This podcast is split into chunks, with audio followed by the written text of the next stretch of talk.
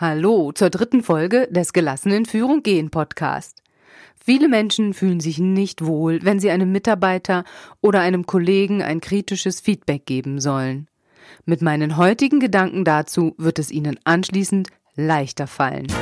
Gelassenen Führung gehen. Der Podcast für moderne Unternehmer und Führungskräfte. Hören Sie regelmäßig, wie Sie entspannt Verantwortung übernehmen und Ihren Führungsalltag mit mehr Leichtigkeit meistern. Stark, wegweisend, gelassen. Der Impuls von Frau Schulz. Ich habe vor vielen Jahren mal ein Praktikum gemacht. Nun, es war nicht mein einziges Praktikum und ich war nicht die Einzige, die ein Praktikum gemacht hat, aber dieses Praktikum ist mir sehr in Erinnerung geblieben. Nicht, weil ich dort so viel fachlich Neues gelernt habe, sondern weil ich dort verstanden habe, wie wichtig Feedback ist, vor allem das, das im ersten Moment vielleicht auch ein bisschen wehtut. Ich bin sehr froh darum, dass es Anja gab, die Praktikumsbetreuerin damals, die sich getraut hat, mit mir Klartext zu reden. Heute in meinen Seminaren mit Führungskräften stelle ich fest, viele mögen immer noch nicht gern negatives Feedback geben.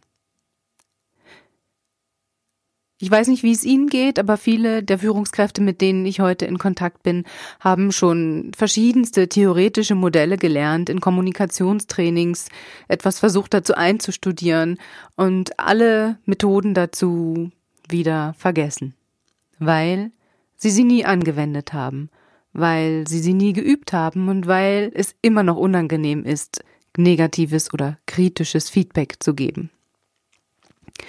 Es muss also etwas anderes sein als eine Methode, das uns da fehlt. Ich sage, es ist die richtige Haltung. Welche Haltung haben Sie zu Feedback? Meine Haltung zu Feedback ist, Feedback ist ein Geschenk.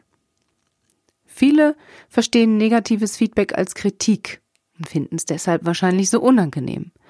Doch ich unterscheide da verschiedene Arten von Rückmeldungen. Es gibt zum einen Lob und Kritik. Dann gibt es das, was wir eben klassischerweise Feedback nennen, und es gibt die Beurteilung. Der Unterschied dieser drei Dinge liegt darin, welchen Zweck wir jeweils verfolgen.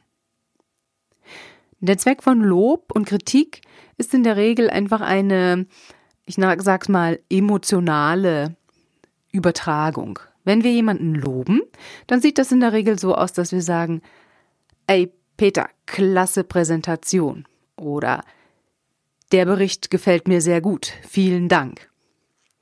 Das ist ein Lob. Ein Lob tut gut. Der psychologische Hintergrund von Lob ist dass wir jemanden belohnen wollen. Wir fühlen uns gut, wir freuen uns, dass jemand uns das Leben leichter gemacht hat oder jemand erfolgreich in etwas gewesen ist und dafür, dass er uns dieses gute Gefühl gemacht hat, belohnen wir ihn damit, dass wir ihm auch dieses gute Gefühl geben und wir motivieren ihn schlussendlich auch damit.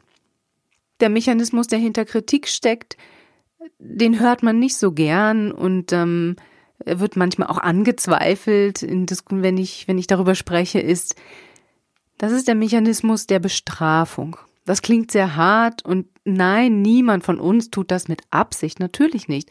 Aber das ist, wir fangen an, jemanden zu kritisieren, wenn er uns ein schlechtes Gefühl gemacht hat, wenn er unsere Erwartungen nicht getroffen hat und vielleicht dadurch irgendwo ein Erfolg, den wir gerne gehabt hätten, dadurch ausbleibt. Wir ärgern uns darüber, dass eine Sache nicht gut gelaufen ist und wir wollen, dass der andere sich auch dafür schlecht fühlt. Auch wenn wir das nicht mit Absicht wollen. Nein, wir sind keine schlechten Menschen. Lob und Kritik geht nicht über die Bemerkung, das hast du gut gemacht oder das hast du schlecht gemacht hinaus. Anders ist das bei Feedback. Bei Feedback sagen wir immer dazu, warum etwas gut war oder warum etwas nicht so gut war und was derjenige in Zukunft gerne weitermachen soll oder was derjenige in Zukunft bitte anders machen soll. Die Idee, die dahinter steckt, ist, dass wir jemand, uns mit jemandem so ausführlich auseinandersetzen und ihm all diese Rückmeldungen geben, ist, dass wir ihm ermöglichen wollen, dass er sich weiterentwickeln kann. Dass er erfolgreich werden kann in dem Umfeld, in dem er sich gerade befindet.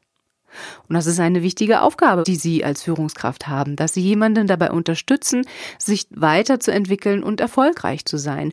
Und erfolgreich zu sein auch natürlich im Sinne des gesamten Teams, im Sinne des ganzen Unternehmens, was schlussendlich auch zu Ihrem eigenen Erfolg natürlich beiträgt. Ich erwähnte noch die Beurteilung. Die Beurteilung unterscheidet sich vom Feedback, dass in einer Beurteilung natürlich immer der Aspekt der Bewertung steckt. Eine Leistung wird evaluiert, schlägt sich vielleicht nieder in einem Bonus, in einer Zensur oder ähnlichem. Bei einer Beurteilung, anders bei dem Thema Feedback, geht es vordergründig auch nicht darum, jemandem hilfreiche Informationen zu geben, damit derjenige sich weiterentwickeln kann, sondern es geht darum, seine Leistung im Gesamtbild, im Verhältnis zu den anderen Mitarbeitern irgendwo einzuordnen und einzusortieren. Auch ein hilfreiches Element, aber darum soll es hier an dieser Stelle nicht gehen. In meinem Falle vor über 15 Jahren war ich sehr, sehr dankbar dafür, dass Anja mir bevor sie mich am Ende meines Praktikums beurteilt hat, während des halben Jahres immer wieder sehr hilfreiches, sehr konstruktives Feedback gegeben hat, anhand dessen ich mich gut weiterentwickeln konnte und verstehen konnte, wie tickt hier dieses Umfeld und was muss ich tun, damit ich in diesem Umfeld erfolgreich sein kann. Als Führungskraft haben Sie nämlich einen doppelten Job. Erstens sind sie dafür verantwortlich, die Feedback-Kultur im Unternehmen zu gestalten. Und zweitens ist es ihr Job, ihre Mitarbeiter bei ihrer Entwicklung zu fördern. Und beides gelingt nur in der richtigen Haltung. Oder gelingt sehr viel leichter in der richtigen Haltung. Vielleicht ist es dann immer noch nicht ganz leicht, aber schon ein ganzes Stück. Besprechen Sie diese Gedanken doch einmal mit Ihrem Team. Ich bin gespannt, was Ihre Kollegen dazu denken. Mein Name ist Wiebke Schulz und ich bringe Sie gelassen in Führung. Wenn Sie gut finden, was Sie hier hören, teilen Sie es mit Ihren Freunden und Ihren Kollegen. Und hören Sie in der nächsten Folge wieder rein. Da erfahren Sie, wie Sie mit Selbstironie hervorragend durch den Tag kommen. Bis dahin, Ihre Frau Schulz.